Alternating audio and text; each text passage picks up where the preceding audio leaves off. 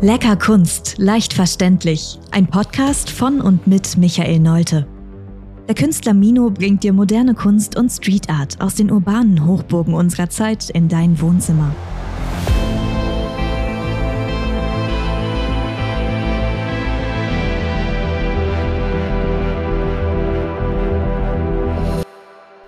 Mino Art Podcast Shorts. Ja, hallo. Heute eine kurze Folge mit einem kleinen Fragenhagel. Äh, wir beantworten Fragen, die ihr äh, via E-Mail, via Instagram ähm, oder auf anderen sozialen Medien äh, uns gestellt habt und Fragen, die auch mir so zwischendurch in den Kopf flattern. Ähm, und ich würde sagen, wir machen das einfach ganz kurz. Ich stelle dir die Frage und du musst äh, so schnell wie möglich beantworten. Was sagst du dazu? Ja, ich bin bereit. Ich hoffe, dass ich Antworten habe. okay, dann äh, fangen wir mal einfach an. Äh, erste Frage. Welcher, welche Künstler beeindrucken dich besonders? Okay, die ist für mich ganz einfach zu beantworten. Äh, Jean-Michel Basquiat hat mich sehr beeindruckt. Die Geschichte, dass er von der Straße weg es geschafft hat, bis in die White Cube von New York äh, hochzustoßen. Und auch Andy Warhol, weil Andy Warhol war so Multitalent, der hat sich in allen Bereichen der Kunst begeben. Ähm, das waren so zwei, die mich ziemlich beeindruckt haben. Okay. Zweite Frage. Welches Motto hast du deiner Kunst gegeben? Ja, mein äh, allgemeines Motto ist natürlich, äh, ich bringe dir die Street Art von den urbanen Hochburgen unserer Zeit in dein Wohnzimmer. Ne? Das ist mein Motto und mhm. das habe ich mir auch verschrieben, dem habe ich mir auch verschrieben, dass ich das halt äh, versuchen möchte. Okay. Frage 3. Äh, was macht ein Künstler, wenn er sich nicht gerade mit Kunst befasst, beziehungsweise was machst du? Ja, wenn ich, eigentlich befasse ich mich immer mit Kunst, das ist nicht so Work-Balance, Work-Life-Balance, sondern ähm, du arbeitest, du beschäftigst dich neben der Arbeit äh, vielleicht ähm, mit einem Podcast über Kunst, du schaust Kunstserien, du gehst vielleicht auch nebenbei in der Freizeit im Museum.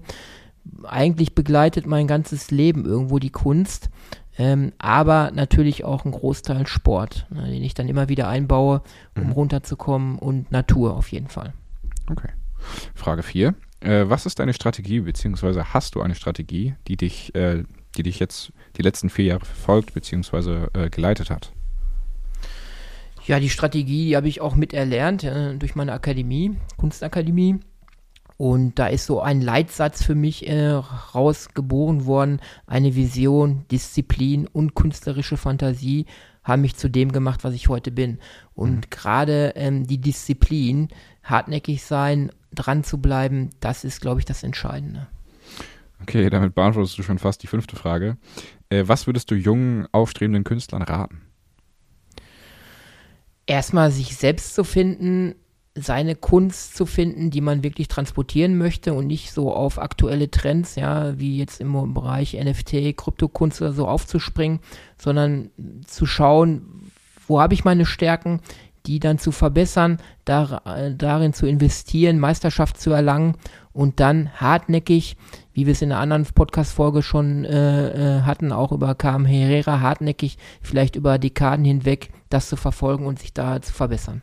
Also diese Hartnäckigkeit, diese Disziplin, ich glaube, das ist das Entscheidende. Mhm.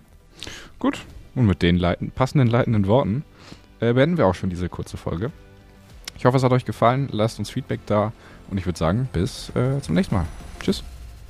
Tschüss. Das war Lecker Kunst, leicht verständlich. Ein Podcast von und mit Mino. Du kennst Menschen, die sich auch für die Kunst interessieren könnten? Dann teile diesen Podcast doch gerne mit ihnen oder gib uns eine Bewertung. Damit hilfst du auch anderen, uns zu finden.